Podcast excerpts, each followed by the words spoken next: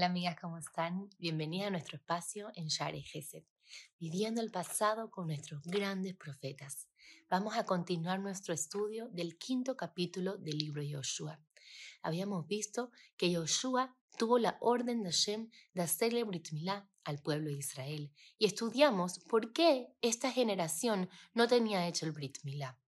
Ahora vamos a profundizar en cuatro razones que nos da el Meam Loez de por qué Hashem le dio la orden a Yoshua en este momento.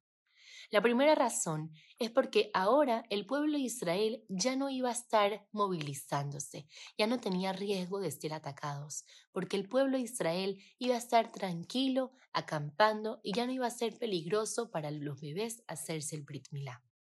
La segunda razón es porque hacerse el Brit Milá ahora era sumamente importante antes de empezar la mitzvah de la conquista de la tierra de Israel. Si nos recordamos en la historia, la razón por la cual esta generación tuvo que estar 40 años en el desierto fue por el error de sus padres al hablar, negativamente de la tierra de Israel. Y ahora, cada vez que ellos están sin Brit Milá, sigue siendo un recuerdo negativo de este gran pecado. Por lo tanto, apenas se puede que en este momento el pueblo de Israel deba hacerse el Brit Milá para borrar ese mal recuerdo, porque en todo momento que estaban sin Brit Milá em, representaba como un recuerdo al pecado de sus padres. La tercera razón es porque el Brit Milá, este pacto que Hashem hizo con Abraham vino para el resto de sus generaciones, este pacto el del Brit Milá es un pacto que nos une como pueblo. Y ahora que en el futuro el pueblo de Israel iba a empezar a vivir de una forma separados, no iban a estar todos juntos como han estado desde que salieron de Mitzrayim. Ahora iban a estar en distintas ciudades, repartidos por toda la tierra de Israel. Era importante mantener esto como una unión para todo el pueblo.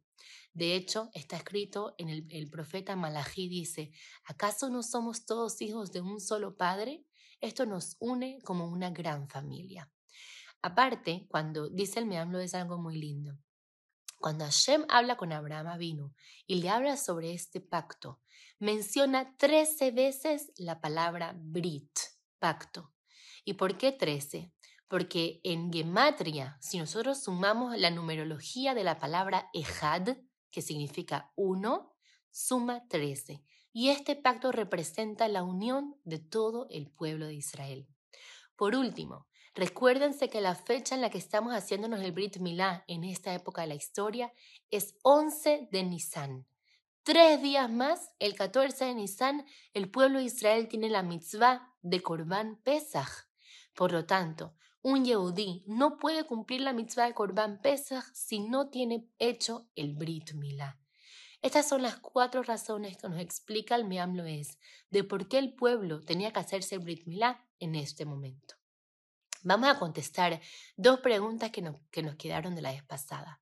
¿Por qué solo Yehoshua tenía que hacer esta orden de Hashem? ¿Por qué no podía dividirse el trabajo?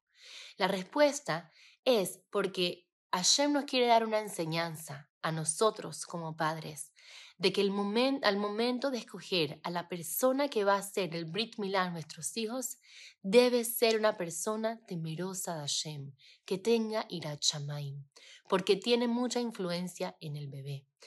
Hacer el Brit Milá es comparado a traer un corbán. La persona que carga al bebé es comparada al altar y la persona que hace el Brit Milá es comparada al Cohen. Por lo tanto, realmente tiene un significado muy profundo esta mitzvah. Y la otra pregunta que nos quedó es, ¿por qué el Pasuk dice que Yoshua debe hacer Brit Milá por segunda vez? Si en teoría el pueblo de Israel ya tiene hecho el Brit Milá, no es necesario hacerle dos veces Brit Milá a una persona. Y la respuesta es que antes de salir de Mitzrayim, Yoshua se encargó de hacerle Brit Milá a todo el pueblo de Israel. Por lo tanto, Yoshua es escogido para hacer el Brit Milá por segunda vez. Estos son los grandes midrashim que aprendemos de la mitzvah del Brit Milá ocurrida en la época de Yoshua, cuando el pueblo de Israel entró a la tierra de Israel. Nos vemos la siguiente vez.